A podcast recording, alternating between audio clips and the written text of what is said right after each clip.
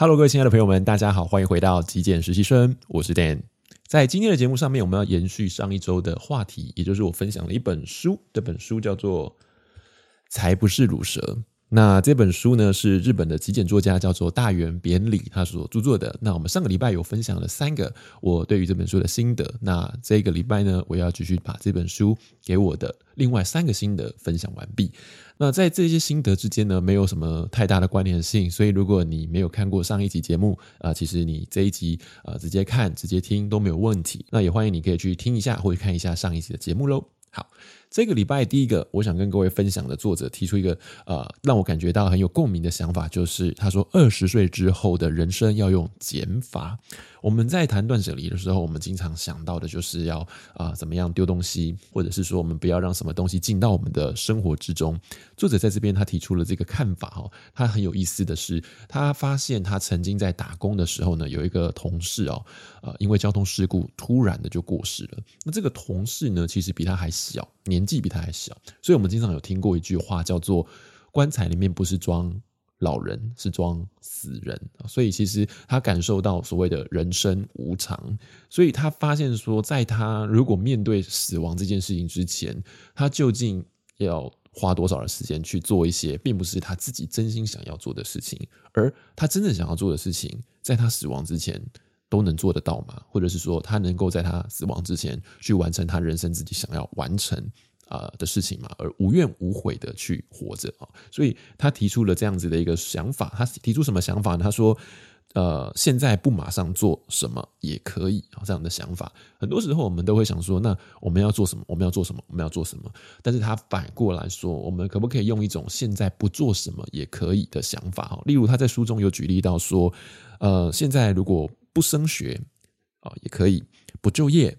也可以；不结婚也可以。”或者是不跟人家来往也可以哦，甚至他有提到不达成父母的期待也可以等等哦，就是用这种不做什么好像也可以的这种想法，它不会让我们的生活变得比较困难啊，甚至有的时候我们因为这么做，所以可以让我们的生活变得比较自在一点点。当然我知道我们在人生呃之中不太可能什么事情都呃这么的做自己啊，呃，但是我们也不要让自己过度的身不由己啊，那样过起来的人生其实是。好像在监牢里面，好像被绑住了。你不是真正为自己而活这样子，所以他提出这个想法，就是用一种减法的方式来去评估思考，什么事情好像现在不做它也没有关系啊。就是你真正想要做什么，那就真的按照自己的心去做啊，那样子的一个事情。就好像上一集我们有提到的，没有一个人能够为你的人生负责任，所以。我们要为自己的选择，不管是选择做或选择不做，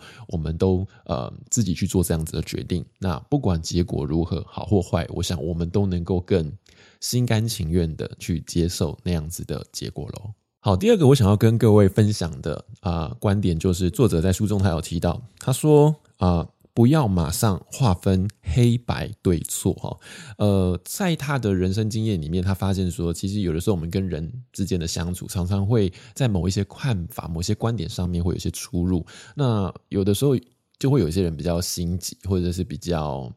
呃自我一点点，他们就会很希望在这一个看法上，或在这一个呃辩论上面得到一个呃证明，或者是说呃。希望别人去听从他的看法，这样子，所以常常会有一点争执，或者是常常会有一点点。彼此闹得不可开交哦，这种感觉不是很舒服，特别在人际关系上面。那也提醒到我们，其实每一个人在看待一件事情的时候，其实都是从自我出发嘛，哈。不管你要做的决定，或者你提提出的观点，或者是你，你你各种从你自己身上所发出来的，所自己所呃提出来的任何事情，都是从我出发，所以不会有哪一个人说出的话，或者是看法，或者是决定是。客观的，相对来说，它一定是主观的。所以我记得前阵子在今年初有一本书叫做《呃，我可能错了》。这本书是瑞典的一个身心灵呃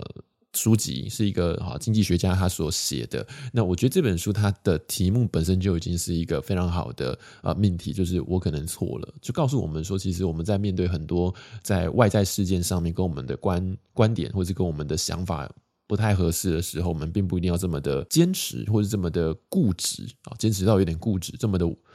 我执去呃跟人家变一个高低哈，或者是变一个对错这样子。也许事情并没有这么绝对的对错黑白。就是每个人的想法，每个人的观点都是可以平行存在的。也许透过这样子的方式，我们可以去降低、去减少人与人之间不必要的摩擦，也可以同时让我们的想法或看法变得更多元一点。我曾经在个案的呃这种对话、个案的咨询里面，经常跟我的呃个案分享到，有的时候我们看一盆植物，它没有开花，你看到的是这样子，但它花可能长在背后。你没有看到，当你把这盆植物一百八十度转过来的时候，也许你就看得到那朵花了。所以，当有人说这一盆植物有开花，那么你说它没开花，在不同的观点上、不同的角度上，可能都没有错。但是，我们如果把每一个人的观点都做一个整合，那这样子就会比较完整一点，不是这么的片面、这么的破碎哈。所以，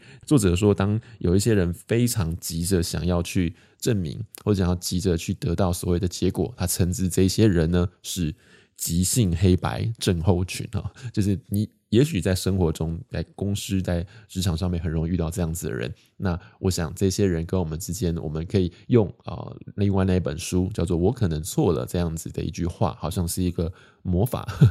可以来帮助我们。让我们的心情，让我们的情绪是属于相对比较稳定的，好，不要随之起舞。有的时候，我们的我值拉起来、拉高的时候，自我拉高的时候，其实有的时候情绪是非常不稳定，是比较不舒服的。好，今天要跟各位分享的最后一个观点，就是作者在书中他有一句话提到说，在东京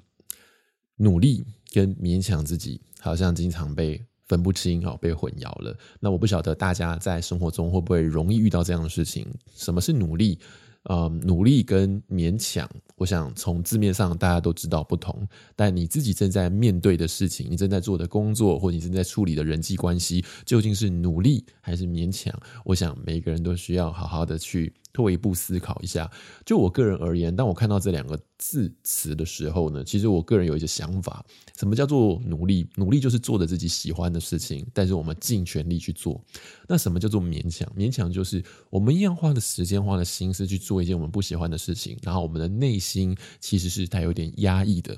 是不舒服的，是委屈的，那那个就叫做勉强自己哦。所以我们要去做一件让自己感觉到开心。举例来讲，我很喜欢做一些有创作力的事情，比方说剪片，比方说拍片，哦，这种有创造性的东西，其实对我来说啦，如果你要我废寝忘食、熬夜、没吃东西、饿着肚子继续做，我还是会蛮开心的。那这其实就是我正在努力。那另外呢，我个人就不是很喜欢做一些那种。行政文书上面一些琐碎的事情啊，我觉得那些东西对我来说就是很很没有动能，工作起来没什么动能。那我我去做了，勉强去做了，那做久了，或者是说还需要额外加班的话，我就会觉得很排斥，我就会觉得非常痛苦啊，那种感觉是很压抑的，不是不是很舒服。做久可能还会你知道会忧郁，